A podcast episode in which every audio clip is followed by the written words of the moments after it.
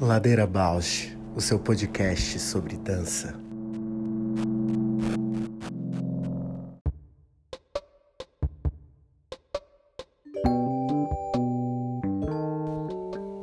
Olá, eu sou a Paula Petreca e esse é o Ladeira Bausch, um encontro semanal para mover pensamentos de corpo.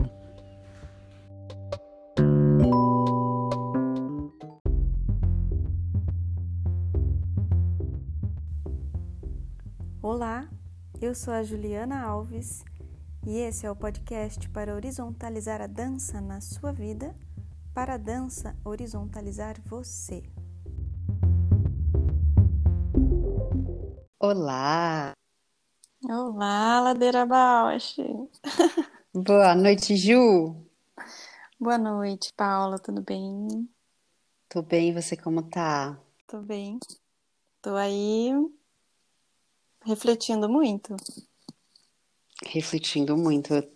Eu tô nesse movimento já do fim de semana, da eleição de domingo, tô pensando muito nisso essa semana. E, e, fiquei com vontade da gente conversar sobre isso, né? Falar sobre votos, sobre eleição, sobre política. Sim, eu também. É, tenho pensado muito, feito as minhas pesquisas aqui e fiquei bastante dividida, tô bastante dividida porque tem um coletivo com uma representatividade grande de artistas conhecidos, né, colegas e muito ativos, né? Mas o representante não é mulher e aí eu fiquei bem dividida. Assim.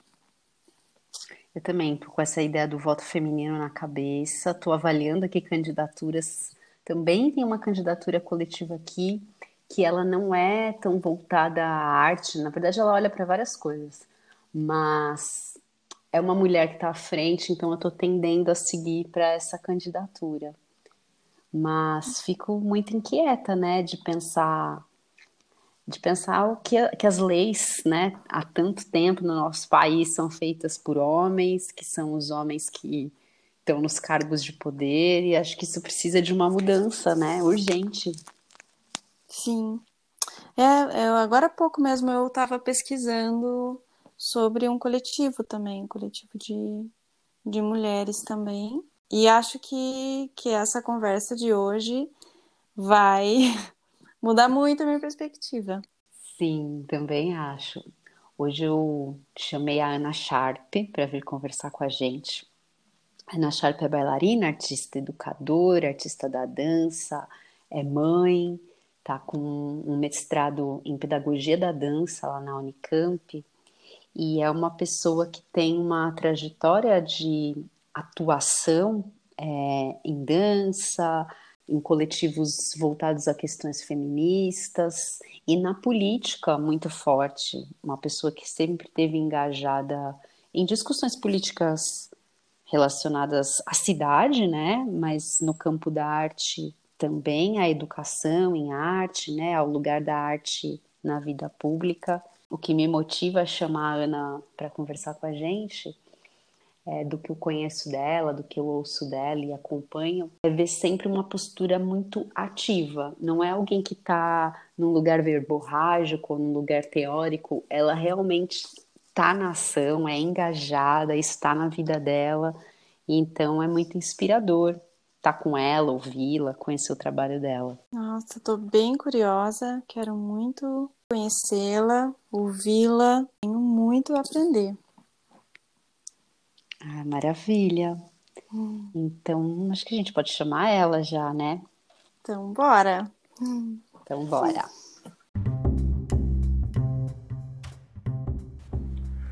Ladeira Bausch, o seu podcast sobre dança. Noite, Ana.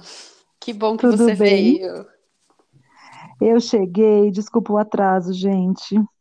Não, Super imagina. tranquilo. Ana, a gente está hoje aqui numa, numa urgência mesmo de conversar sobre as eleições de domingo. E aí, quando eu estava com a Ju desenvolvendo essas reflexões, né, sobre votar no domingo, votar mulheres, o que fazer com o voto, a gente, eu falei de você e a gente falou, vamos conversar com a Ana, vamos falar com a Ana sobre esse Ai, assunto. que maravilha. Muito obrigada, é um prazerzão estar aqui com vocês, eu fiquei super feliz. Eu queria pedir para você se apresentar, falar um pouquinho, né? Quem é você, tua trajetória. E a gente tem uma pergunta também conectada aqui com o nome do podcast, que é quem é você na ladeira? Adorei, gente. É, eu sou a Ana Sharp, eu sou, eu tenho 37 anos, sou mãe do Joaquim, que tem 12, sou aquariana, é, sou artista da dança há muitos anos. Eu comecei a fazer dança, tinha 5 anos de idade. Passei aí por uma formação bem tradicional, né, de fazer balé, depois de fazer dança moderna. Me especializei, estudei durante muitos anos é, Martha Graham. Depois é, estudei, inclusive, lá em Nova York. Depois fiz faculdade de dança. Desde muito cedo, né? A Paula sabe disso. É, desde os 16 anos, que eu sabia que eu gostava muito mais de dar aula do que de estar em cena. E então eu fui mesmo construindo a minha trajetória para me formar uma professora de dança. É, fiz também um curso de formação em teatro na Escola Livre de Teatro de Santo André. E paralelo a isso, sempre estive muito ligada a movimentos políticos.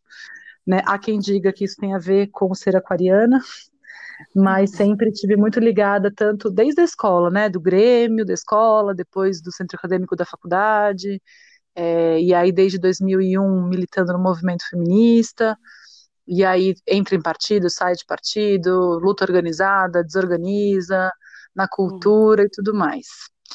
E aí eu sou, eu sou cofundadora hoje, né, de uma, de uma de um movimento que chama Causa, que a gente tem está basicamente no Instagram, mas mobilizando bastante debate sobre educação sexual e violência de gênero. E aí na ladeira, quem sou eu? Acho que na ladeira eu sou a que a que arruma confusão. Acho que eu sempre sou a que está metida em alguma polêmica ou que gosta de, de levantar mesmo os debates em lugares onde eu sinto que o debate não está acontecendo. Então, acho que eu tive muito esse papel na dança, né? Eu trabalhei durante muitos anos nos projetos públicos de São Paulo, né? Vocacional, fábricas de cultura, e acho que sempre foi esse lugar de trazer a reflexão é, e o debate político. Incrível. ah, eu quero fazer a brincadeira. Eu, eu hoje sou, a, sou, sou na ladeira aquela que está com a pá querendo desfazer a ladeira de... Acabar com a ladeira. acabar com a ladeira. Depois da nossa conversa, eu e a Paula, hoje eu sou essa, aquela que está assim fazendo buraco na ladeira, achando que vai diminuir. Muito bom. Muito bom. Ô, Ana, é, na verdade, assim, né, a gente quer te ouvir muito sobre essa tua militância, sobre, sobre também a relação, assim, entre feminismo, arte, política, mas para começar, eu acho que eu queria trazer uma reflexão aqui para nós, né? Que é o direito ao voto feminino, né? Quanto isso é recente na nossa história, o que, que isso representa na nossa sociedade.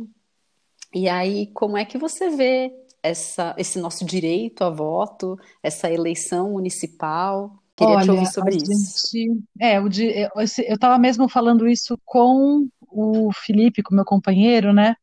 a gente estava aqui pensando num cenário pessimista, caso a gente tenha um segundo turno entre Covas e França, né?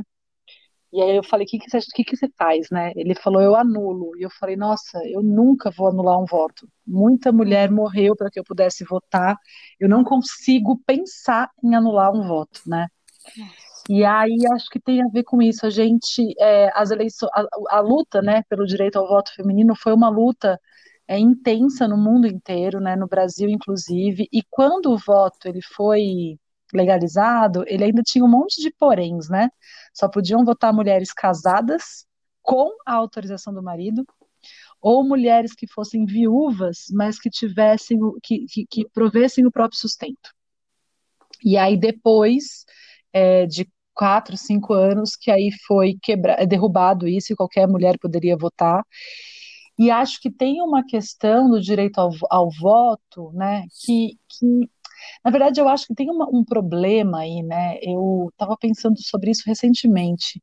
Quando a gente fala o direito ao voto, hoje em dia, né, eu acho que a gente tem que começar também a modificar essa reflexão e de entender que é o direito à participação política né? Hum. Porque a gente conquistou o direito ao voto e isso é muito maravilhoso, né? Isso é por isso que eu falo que eu acho que a gente tem que honrar esse direito. Eu não me vejo anulando nenhum voto, a não ser que assim, claro, né? Vai saber que a gente chega numa situação absurda e escabrosa, mas mas para mim isso não é ainda uma possibilidade. E é, pensar que o direito ao voto, né, as pessoas elas entendem ainda muito, e, e como eu, eu, trabalho com política muito na perspectiva pedagógica mesmo, né, de informação, de formação, de fazer as pessoas entenderem os meandros de cada coisa. É, muitas pessoas entendem que apertar o botão lá no domingo é, é participei, pronto, acabou. E, na uhum. verdade, isso é uma etapa da participação, né? Sobretudo quando você vota, é, deveria ser o início da sua participação, daquele ciclo, né? Votei, então agora eu vou né, chegar junto do vereador ou da vereadora que eu votei, ou então eu vou entender como é que vai se dar esse novo ciclo na minha cidade, ou no meu estado, ou no meu país. Então, eu acho que o direito ao voto, a gente tem ele garantido, né? Ao mesmo tempo que, como a gente é alijado de uma formação política, né? Acho que tem duas formações que a gente tinha que ter na escola, né, gente? Formação política, além da formação de gênero, né? Que isso deveria ser obrigatório, uhum. mas a formação política e a formação financeira. Se a gente soubesse lidar com dinheiro, né? Assim, eu, eu, fui aprender a lidar com dinheiro muito tarde, quando eu olho e falo, caraca, olha quanta cagada, né, que eu fiz com. Não é verdade, a gente não sabe lidar com dinheiro, a gente não aprende a lidar com dinheiro, né? Uhum. E isso tem também um porquê. E também a gente não aprende a lidar com política, é só você ver várias pessoas, por exemplo, e pessoas que são, né, não estou falando só das pessoas que não têm acesso à educação como um todo, né, essas ainda a situação é mais, é, é mais crítica, mas pessoas que têm formação e você fala, o que faz um vereador? A pessoa fica, é, hum, não sei. Mas qual a diferença de um vereador de um deputado? É, é, semelhante? É diferente? As pessoas não sabem. Você vê pessoa reclamando, por exemplo, do metrô. Eu lembro, nunca vou esquecer disso, numa entrevista da Globo, eu acho. Uma pessoa descendo pau no Haddad, reclamando do metrô de São Paulo, por exemplo, né? Quem cuida do metrô de São Paulo não é o prefeito, é o governador do estado. Então, a gente não tem essa compreensão básica da política e essa falta de informação é, separa a gente da participação política de fato, né? Então, claro que sim, a eleição é a grande festa da democracia, é o momento onde a gente né, tem um dia para isso, onde a gente vai votar, mas a gente precisa entender o que, que significa o voto no meio disso tudo. Acho que a gente está num momento né, único esse ano, é, em que o debate sobre o voto legislativo está muito forte, muito quente, muito aquecido. As pessoas estão discutindo voto em vereador. Eu nunca vi isso aqui em São Paulo. Né? Geralmente o, o, foco fica no executivo, né, no prefeito, no caso, e aí as pessoas votam em qualquer vereador, não lembram em quem votaram para vereador nas últimas eleições, né? Há quatro anos atrás as pessoas falam, nossa, não sei em quem eu votei.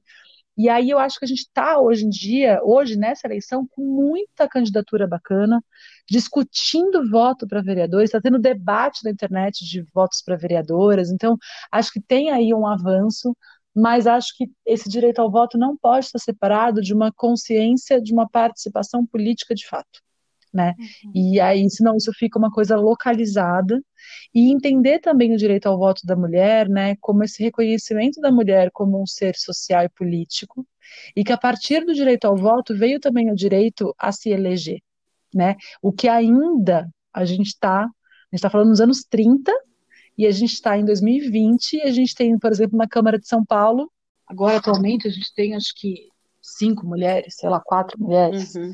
Né, uhum. na Câmara. Então a gente tem um, um número muito pequeno, nada expressivo com relação à representatividade mesmo das mulheres na política no Brasil ainda. Então acho que essas coisas não estão separadas, entende? Respondi, Paula, só enrolei. Não, super respondeu, já até avançou, porque eu ia trazer essa questão da, da eleição municipal, né? Porque muitas uhum. vezes a discussão fica em torno tanto na, na, na, eleição federal quanto na municipal, fica em torno dos cargos executivos, né? E pouco uhum. se fala do cargo legislativo. E o vereador, acho que é, gente, pensando no sistema político, é aquela peça que está mais próxima da gente, né? Cidadão que, que não está é, diretamente fazendo a política. E aí essa discussão do voto legislativo era também algo que eu ia te perguntar, mas aí eu já emendo numa outra pergunta. É... Por que votar em mulher, Ana? Você acha que esse voto legislativo tem de ser em mulher? Eu acho que tem. Queria te ouvir. Uhum. Eu acho que tem também. Eu acho que o que acontece, né? O que, que é a Câmara dos Vereadores, né? A Câmara dos Vereadores ela é conhecida como a Casa do Povo, né? É, é o lugar onde é feita ou extintas leis da cidade. Né? Então é super importante, porque uma vereadora ou um vereador, ele vai fazer leis para a cidade, mas não só isso. Né? Ele vai também extinguir leis que já existem, que, por exemplo, pode uma, ela pode pedir uma revisão de uma lei absurda e falar essa lei aqui tem que acabar, e isso vai para para o Congresso, né, para ser debatido, ou e, e além de, do mais, vai acompanhar de perto as ações do prefeito, vai fiscalizar, né? Tem aí um diálogo entre prefeito e Câmara que as pessoas desconhecem muitas vezes, né? Então, quando você, por exemplo, é uma vereadora que vai lá consegue colocar um projeto para votação, esse projeto é aprovado e demora muito tempo, é, chega no prefeito, ele pode simplesmente falar não e esse projeto uhum. não acontece. Assim como o prefeito pode escolher fazer alguma coisa para a cidade, apresentar um plano orçamentário ou alguma proposta, e essa Câmara vai lá e fala não, isso também não acontece. Né? Então é tanto de baixo para cima quanto de cima para baixo, pensando na hierarquia do cargo, né? E por que votar em mulheres, né? Essa casa do povo, ela deveria ser múltipla e plural e representar a cidade. E a gente está falando de uma cidade como São Paulo, que é uma cidade de tamanho de maior que muitos países do mundo, né? É uma cidade que tem um nível de desigualdade social gigantesco, então a gente tem extrema pobreza, extrema riqueza, é uma cidade que tem muitas mulheres, muitos homens, pessoas negras, pessoas de vários é, estados, de vários países. É uma cidade plural. E quando você olha para uma câmara, você vê ali 55 homens brancos, geralmente velhos, geralmente de uma classe social abastada, aquilo não representa a cidade, né?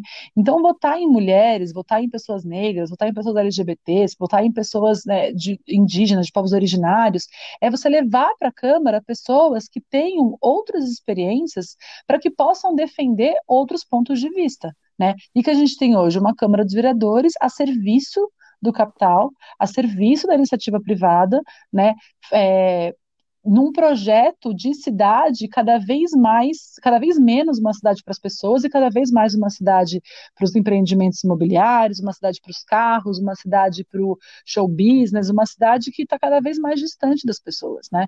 Então, e por que votar em mulheres, né? Existem diversas questões Acho que tem uma delas que é muito importante, que mulher tem uma diferença de paradigma na hora de pensar política, e claro que a gente não está falando de qualquer mulher, né? A gente não está falando de mulheres de direita, a gente não está falando de mulheres que, que também é, reforçam e reproduzem esse status quo, porque existe, né? Assim uhum. como a gente olha para o Fernando Holliday, por exemplo, que é um homem negro, é, LGBT e faz a política que faz. Então, isso não quer dizer só votar em mulheres, né? Mas é votar em mulheres de partidos progressistas e que tenham projetos para a cidade, que sejam essas propostas que dialoguem com a população. Então, quando você fala de política de mulher, é, feita por mulheres, ela tem uma mudança de paradigma na forma de pensar a política, na forma de organizar a política. Existem pesquisas importantes feitas que países, cidades e estados do mundo que são ou dirigidas por lideradas por mulheres, ou que tem muitas mulheres na composição das câmaras é, ou das assembleias, é, são, são lugares com bem menos corrupção, são lugares em que há mais projetos e políticas sociais. Então tem é, é comprovado né, a presença da mulher na política com uma mudança de paradigma do pensamento da política. Então a gente não tem como falar que a gente tem uma Câmara representativa se você olha para essa Câmara e você não encontra mulheres, e você não encontra pessoas negras, e você não encontra pessoas LGBTs, e você não encontra pessoas é, quilombolas ou pessoas dos povos originários. Né? Ali hum. tem que ter representantes da sociedade para poder garantir uma discussão plural. Então, acho que esse momento é um momento em que a gente tem grande possibilidade de minimamente diminuir essa ausência de diversidade e representatividade dentro da Câmara. Quanta experiência, né, Ana? Eu fico assim, é isso que a gente estava, eu e a Paula conversando, quanto é uma voz ativa mesmo, né, de experiência, de vivência nesse, nesse campo, né, de atuação, assim. É muito bom ouvir o quanto que articula, é uma fala cheia de vivência, de noções dessa prática, assim, né? Ai, que é, bom, se, essa pergunta da Paula, né, porque votar em mulheres, eu fico com vontade de te ouvir por essa é, perspectiva de experiência, né, entre mulher política, né, e representatividade, é, como que você vê o futuro, assim? Qual é a perspectiva de futuro? Eu acho que eu, eu, geralmente, né, eu tendo a ficar bem entre dois opostos, o máximo otimismo e o máximo pessimismo. Eu não sou uma pessoa muito de, né, eu sou bem de extremos, assim. Eu uhum. acho que, na verdade, é, a gente tem aí, né? A gente viveu aí nos últimos anos uma primavera feminista, né? Assim, novamente, né? Há quem diga que é a quarta onda, há quem diga que não, que a gente nem saiu da terceira. Tem aí teóricas que, que se contradizem e se opõem com relação a isso, mas é inegável que o feminismo ele foi, ele é muito falado agora do que como era quando nós éramos adolescentes. Acho que a gente tem mais ou menos a mesma idade, um pouco a mais, um pouco uhum. a menos, né? Mas o feminismo, quando a gente era, sei lá, eu quando tinha 16 anos, não existia isso, né? Hoje uma adolescente de 16 anos já cresce com esses pressupostos, você vê a juventude aí super é, empoderada no sentido mesmo da, desse discurso e dessa prática, né? É, de, um, de um olhar feminista para o mundo. É, eu vejo, ao mesmo tempo, eu acho que na verdade a parte otimista, né, é que eu vejo, eu tenho feito, eu fiz na causa, né, lá no nosso Instagram, semana passada e essa, todos os dias lives entrevistando candidatas a vereadora. E uma coisa que eu ouvi no discurso de todas, ou nas entrelinhas, ou objetivamente, era uma fala assim: eu nem estava pensando em ser candidata, mas é que tinha que ser agora. Ah, não, eu estava olhando a minha trajetória e precisava ser agora. Acho que as mulheres também trouxeram para si uma responsabilidade de enfrentar essa extrema-direita, né, e esse fascismo crescente no mundo. Não tem mais como delegar, né, uma, uma frente que faça oposição a isso. Então, a gente tem aí, né, com a eleição do Trump nos Estados Unidos, a eleição do Bolsonaro aqui no Brasil, a eleição do. Meu Deus, fugiu o nome dele. É do, da Inglaterra. É, não, é porque eu só lembro do nome da piada que a gente faz internamente aqui em casa, agora eu esqueci. Adoro. Enfim, o primeiro-ministro inglês. É Boris Johnson. Obrigada, Boris Johnson. Depois em off eu conto a piada. Mas, Por favor, mas compartilha, né? A gente tem essa, essa ascensão da extrema-direita, né? De um ultraliberalismo, e aí a gente olhou quem que foram as maiores prejudicadas com isso? As mulheres, as pessoas negras, as, as minorias do mundo. Então você vê agora no Brasil, sobretudo, até nos Estados Unidos mesmo, né? Olha quantos congressistas, mulheres, né? Quantas congressistas foram eleitas agora nessa última eleição, é, tiveram é, vereadores LGBTs negros, né? Assumidos que foram que foram eleitos. Então, as minorias arregaçaram as mangas e perceberam que não vai dar, não dá para delegar é, a oposição a isso que a gente está vivendo. Então eu vejo, na verdade, a parte pessimista que eu acho, né, que sempre tem esse backlash, né, o backlash que tem essa, essa, esse retorno forte, né, sempre vem uma onda é, oposição a qualquer avanço progressista, vem um, uma onda conservadora muito forte. A gente viveu isso, né? Acho que essa, esse avanço da extrema direita, ela é essa onda que veio falar para a gente, pera, pera, pera, está avançando demais, aí o, né, as, as, as, candidaturas progressistas, e acho que agora a gente tem de novo o nosso retorno a falar, não, não, não tem como a gente delegar alguém a barrar esse avanço da ultradireita. Então, ao mesmo tempo que eu acho que a reação vai ser grande, né, que no Brasil a gente vai cada vez ficar mais tensionado, sobretudo chegando perto das eleições de 2022, a gente tem aí esse olhar de ver um monte de mulher pegando para si né, essa, essa labuta, essa responsabilidade de fazer frente a tudo isso. Então, eu vejo com otimismo nesse sentido. Eu acho que, assim, a gente está dando esse avanço agora, é um jogo de xadrez. A gente está agora, né, muitas candidaturas. Eu acho que a gente não vai ter muitas pessoas eleitas, infelizmente, no sentido de que a gente ainda vai continuar com uma Câmara desigual. Uhum. Mas acho que o momento que começou agora, ele vai durar que é isso que, é, isso que é importante, né?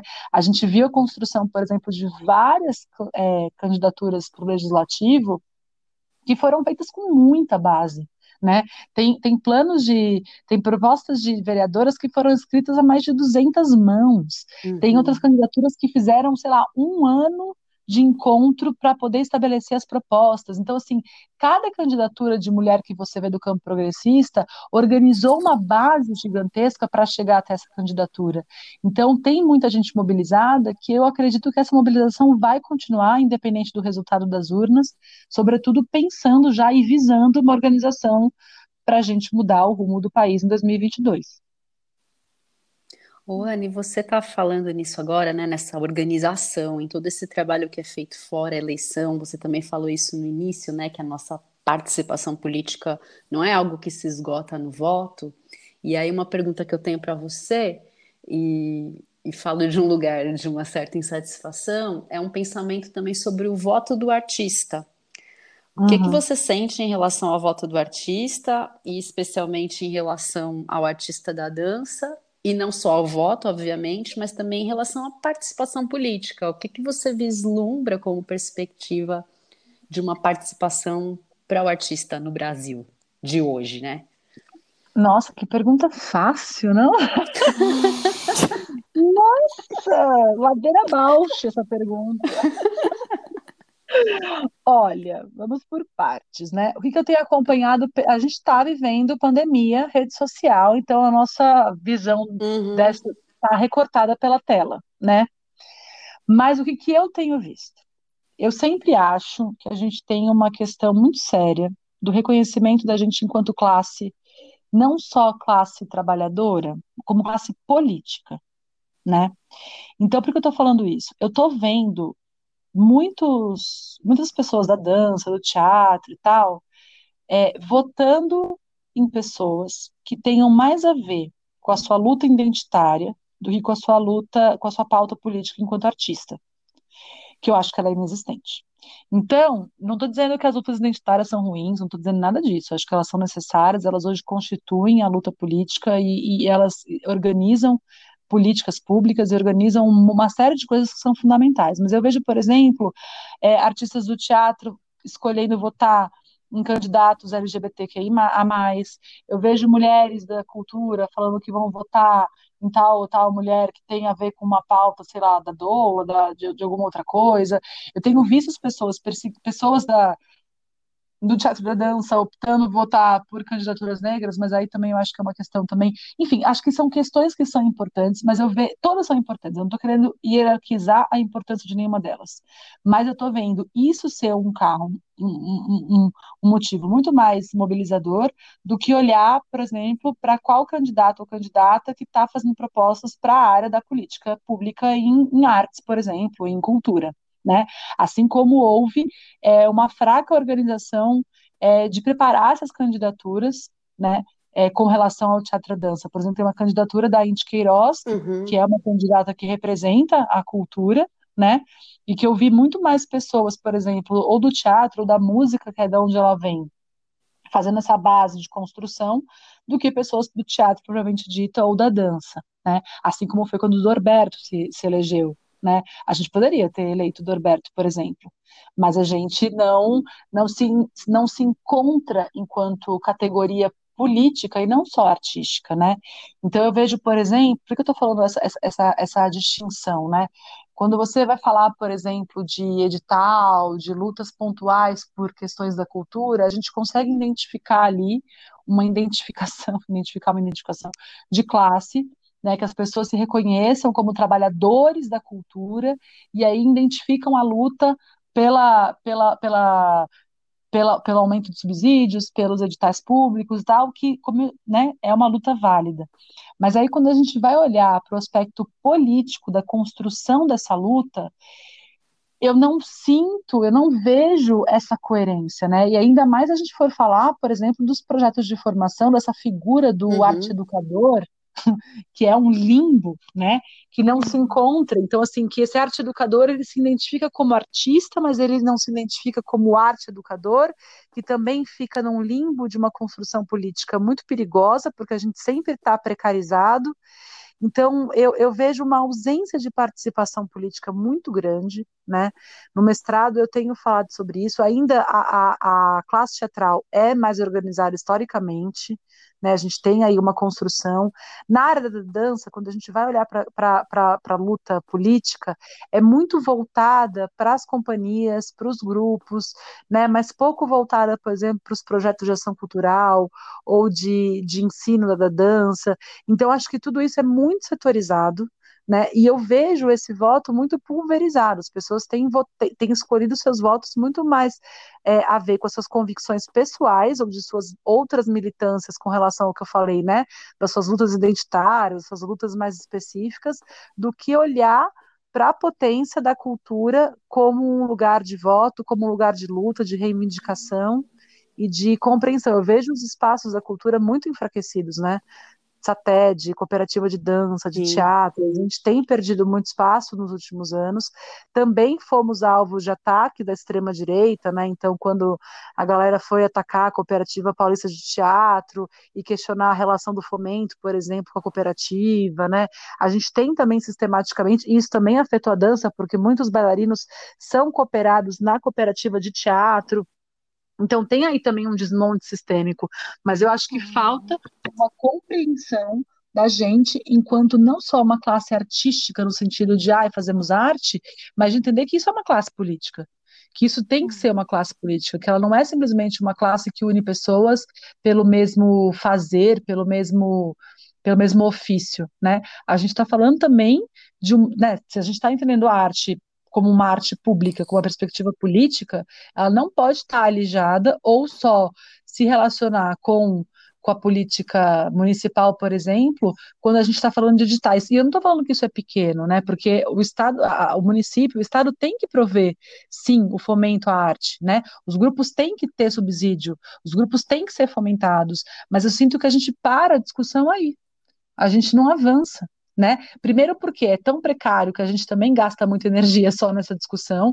Então, entende? Estou fazendo os dois lados da moeda. não Sim. acho que tem assim, ah, o problema está no está no Estado, mas acho que está organizado de um jeito que a gente não tem conseguido se articular mais. E aí a dança, uhum. sabe, todas as minhas críticas que eu tenho, eu acho que a gente é extremamente desarticulado. Tem uma, uma coisa que eu sempre falo, né? O teatro, quando vai se articular em torno de alguma pauta, o teatro não se olha e fala assim, ah, você é teatro pós-moderno, então eu não falo com você, ah, você faz comédia dell'arte. Não, o teatro é o teatro. Né? A gente da dança se separa, ah, você é dança contemporânea, você é dança urbana, como se fossem guetos é, irreconciliáveis uhum. e a gente não consegue dialogar enquanto dança.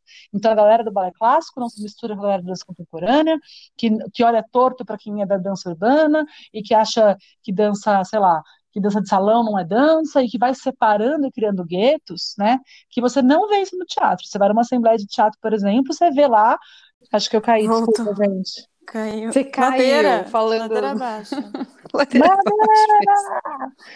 É então, assim, assim, você vê essa separação, né, das linguagens, do... você não vê isso na separação do teatro. Ah, então você faz teatro pós-moderno, então. então você não fala comigo que faz teatro, sei lá, realista, entende? Né? Acho Total. que essas discussões estéticas, elas vão para outro campo, depois elas acontecem, de fato, mas não na hora de construir política pública, né? E é claro que existe, sim, essa, essa questão com fomento do que é teatro de pesquisa, o que não é, e aí acaba que alguns estilos teatrais se configuram mais como teatro de pesquisa, não vai ter a treta. Mas na hora de organizar politicamente, não tem tanto essa divisão. E na dança isso é muito comum. Então você vê uma articulação política da dança contemporânea. E que é uma dança contemporânea que não reconhece algumas danças periféricas como dança, a gente sabe esse racha que rolou, né? E que aí o quanto isso foi se, se desestruturando, um pouco de política que é pouco de articulação política que a gente tinha, então tem essas dificuldades da dança se reconhecer primeiro enquanto categoria política. A gente não é só uma categoria artística, né? Uhum. A gente também está falando de política, porque se a gente acha, se a gente compreende que a arte ela é pública, né? Que a arte ela é para todos e para todas e, e qualquer pessoa tem que é um direito, né? Está na Constituição, inclusive, né? A, a direito à arte, direito à cultura é um direito então, acho que a gente tem que reconhecer a gente enquanto essa categoria política e não só, enfim, artística no sentido, ah, sou artista. Quase como um ser privilegiado também, que isso acontece, hum. esse discurso, né? Super. Nossa, total. Nossa, Ana, quero ver se eu vou conseguir elaborar aqui a minha reflexão.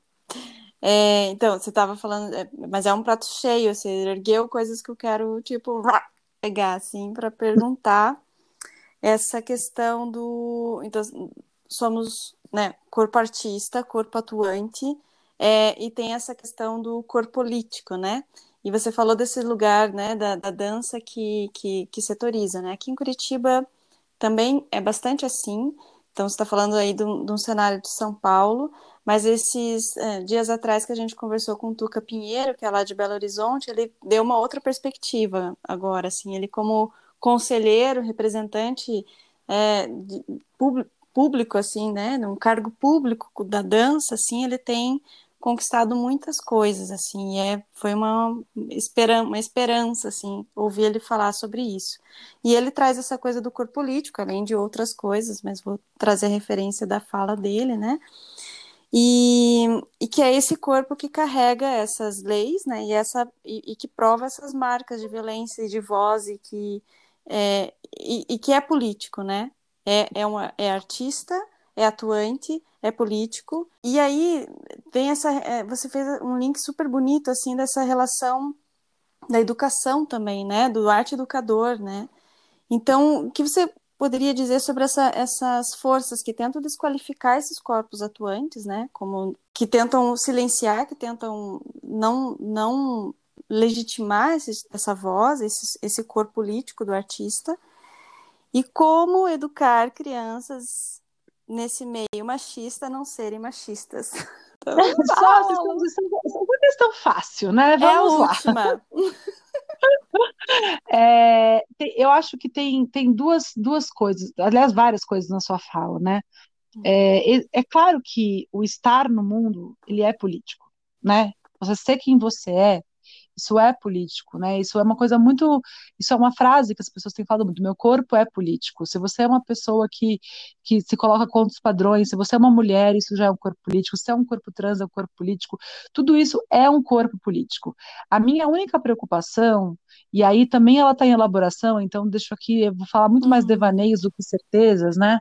Maravilha. Mas é que eu sinto Eu estava numa live agora, né, antes de vir para cá, que eu fui chamada para dar uma aula, tipo, básica de feminismo no, no Instagram, que é de um grupo, que é uma, é uma loja de mães e tal, são duas irmãs que tem um público da maternidade e que são mulheres que, que falam assim, ah, eu nunca falei de feminismo, que não entendem direito o que é e que queriam conversar sobre o beabá do feminismo, assim.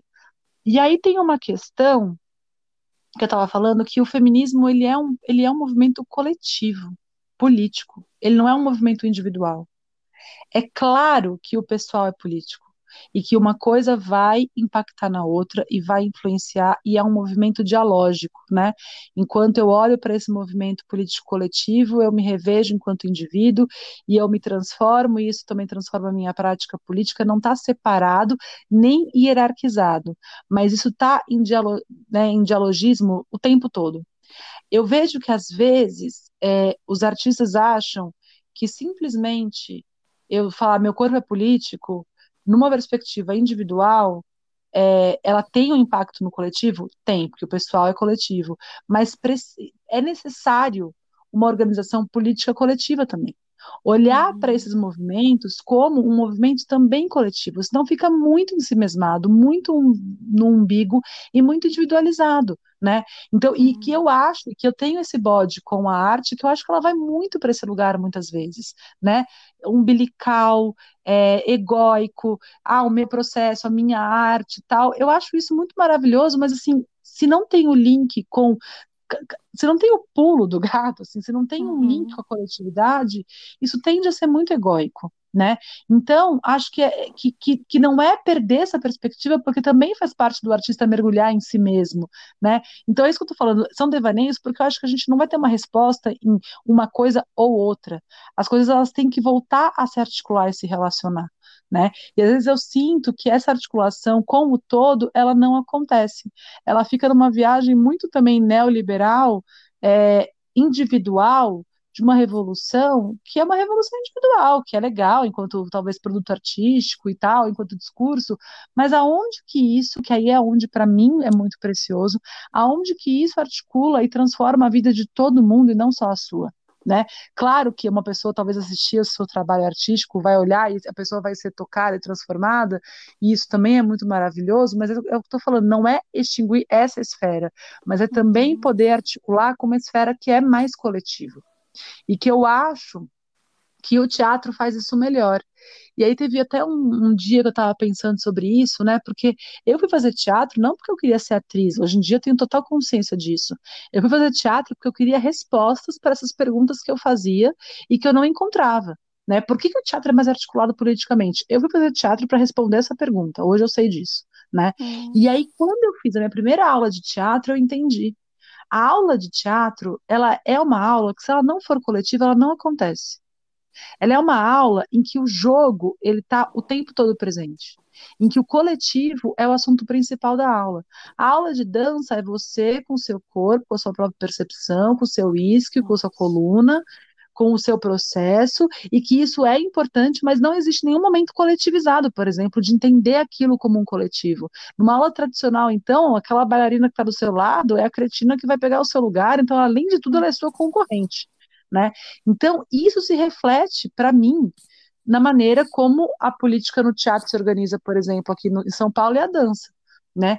E aí, olhando para isso, é, pensar na educação, por exemplo, para mim é o lugar mais especial mesmo, né? O lugar onde uhum. meu coração mora, porque acho que tem uma questão que é como, e aí isso não é culpa de ninguém, isso é um dado, né? Como viver de arte no Brasil é muito difícil. É, qual foi a opção? Da grande maioria dos bailarinos e bailarinas, dar aula, né? E aí esse dar aula, ele vem muito mais como uma maneira de manter a sua própria arte, de poder manter a sua vida, do que de fato uma escolha é, profissional. Então, estou falando isso como um, um, Por isso que estou falando, não é um julgamento, as pessoas precisaram fazer isso, precisam fazer isso, né? A condição dada é essa. Mas quando você faz isso, o que, que acontece? Você pega e fala, eu sou bailarina. Eu não sou professora de dança. Então, quando você vai, por exemplo, ter que fazer uma luta pelo fomento em São Paulo, tem muita gente da dança lá. Quando você vai ter que lutar, por exemplo, por um problema que acontece na escola de dança, ou por projetos públicos de ensino como vocacional IPA, é esvaziado, porque a pessoa nem se reconhece, mesmo das pessoas que trabalham nesses espaços, porque elas nem se reconhecem como professoras de dança, elas se reconhecem como bailarinas. A subjetividade delas está construída e voltada para esse outro lugar.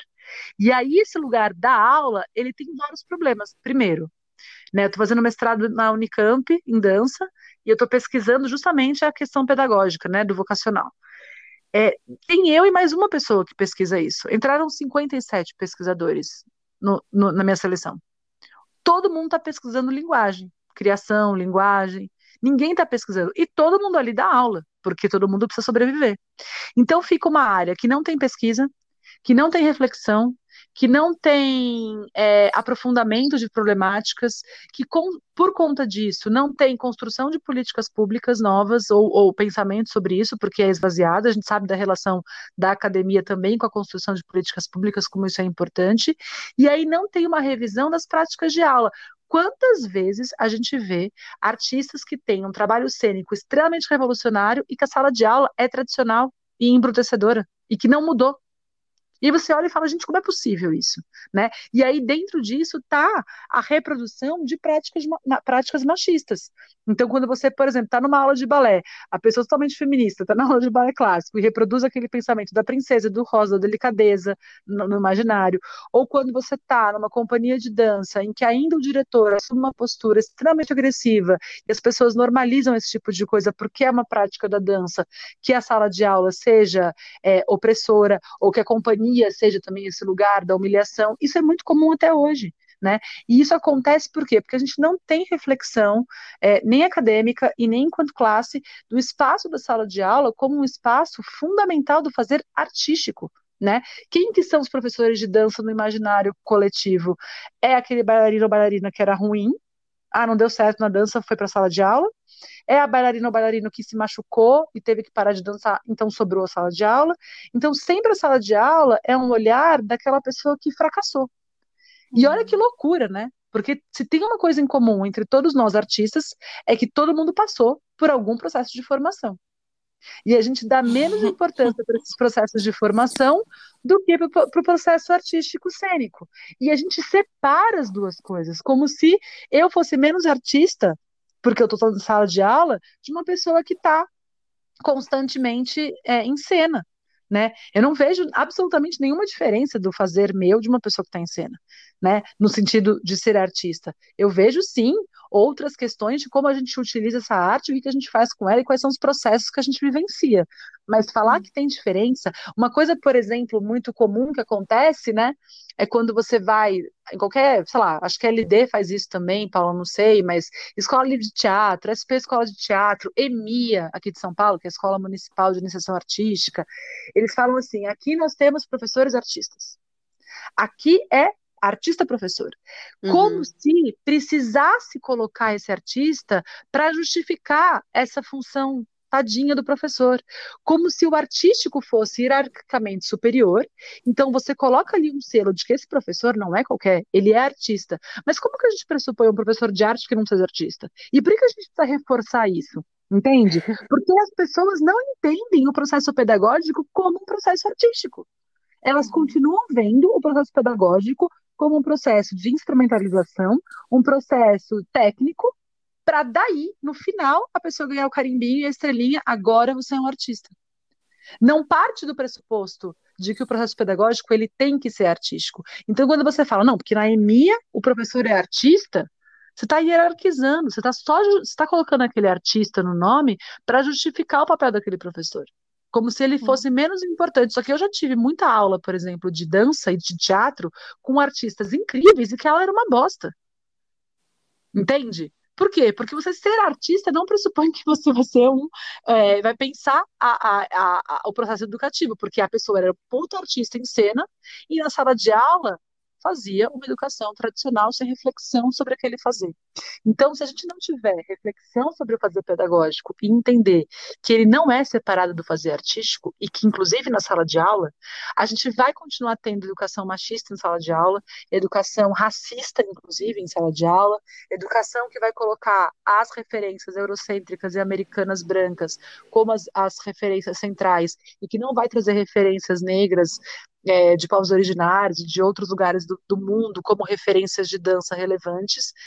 Então, enfim, acho que eu falei para um caramba, né? Desculpa. Eu sou tua fã, Ana, eu sou suspeita, eu amo te ouvir. E eu tô aqui num avalanche, não é nem mais ladeira, já é um avalanche aqui, já despenquei. Mas é, eu, porque, enfim, não sei se eu respondi, se eu só muito. falei que eu ia fazer devaneios, mas é que eu acho que está tudo muito ligado, não dá mais para a gente separar as duas esferas, né? Do aprender dança e do fazer dança. E aí acho que isso tudo se, se conecta na, na pergunta que você fez, né? Não, é incrível. Para mim, contemplou muitíssimo. E, um, assim, vou até. É, acho que não, não.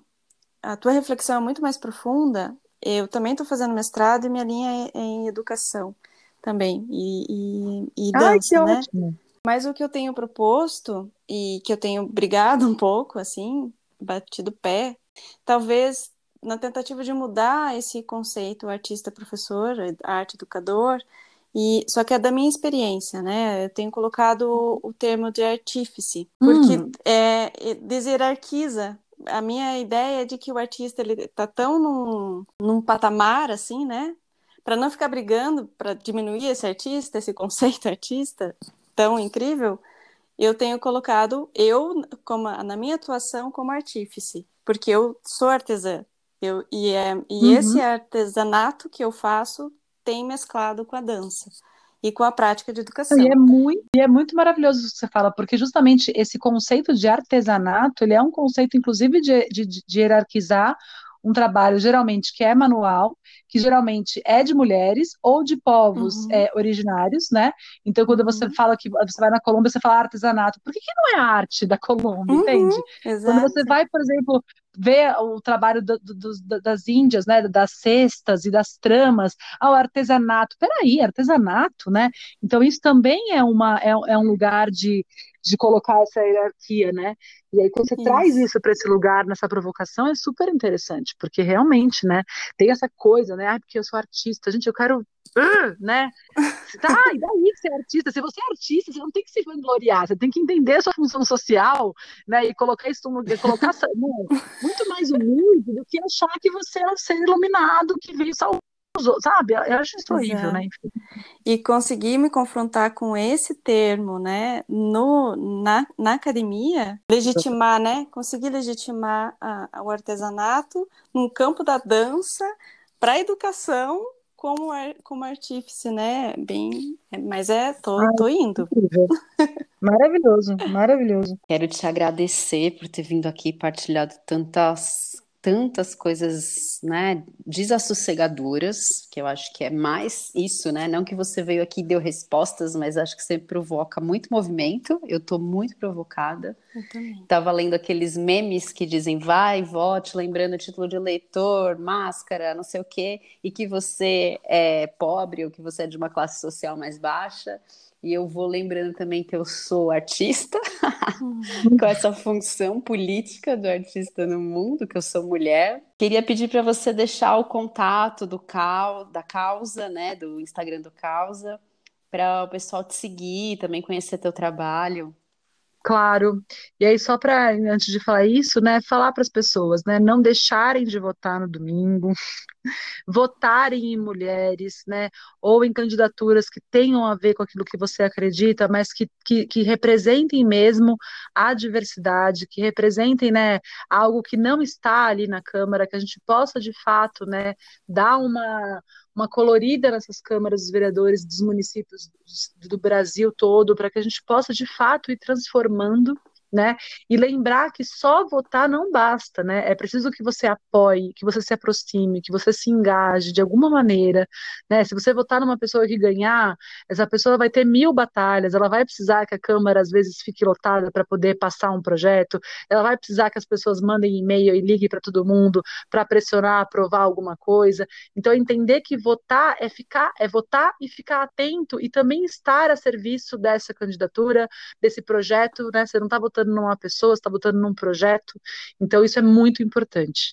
E aí, o endereço da causa é arroba underline caos mesmo, ponto A. E a gente está lá no Instagram.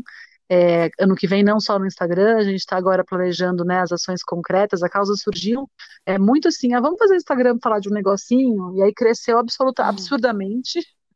A gente ficou bem em choque. A gente, a gente começou em julho. A gente está com quase 40 mil seguidores. Nossa. Isso é bastante coisa, assim, né, em pouco tempo, e de pessoas muito engajadas, e pessoas entrando em contato, querendo parceria e pensar coisas juntos. Então, é, a gente está correndo um pouco atrás, a causa está lá na frente, a gente está indo atrás, tentando entender o que, que é isso que a gente começou. Mas a gente tem levantado bastante debates, né, com relação a isso, a educação sexual e a desigualdade de gênero, violência de gênero, então, conheçam, arroba, underline. E é isso, eu queria muito agradecer, foi uma delícia esse papo com vocês, super necessário a gente é, ocupar e povoar esses espaços em que a gente para para discutir arte, dança, também das discussões políticas, né, entender que isso não está separado. E é isso, muito, muito obrigada, viu? Obrigada, Ana. Obrigada, Ju. Obrigada, Paula. Obrigada, Ana. Um prazer enorme. Já estou seguindo tudo aqui. Valeu, Ju, prazerzão. E a gente vai se falando mais, nós três, porque a gente tem isso em comum, né? Este amor pelo, pela educação, pelo ensino da é. dança. A gente vai trocando figurinhas. Super. Mara. Um beijo, gente. Até. Tchau, tchau. Tchau, tchau. tchau.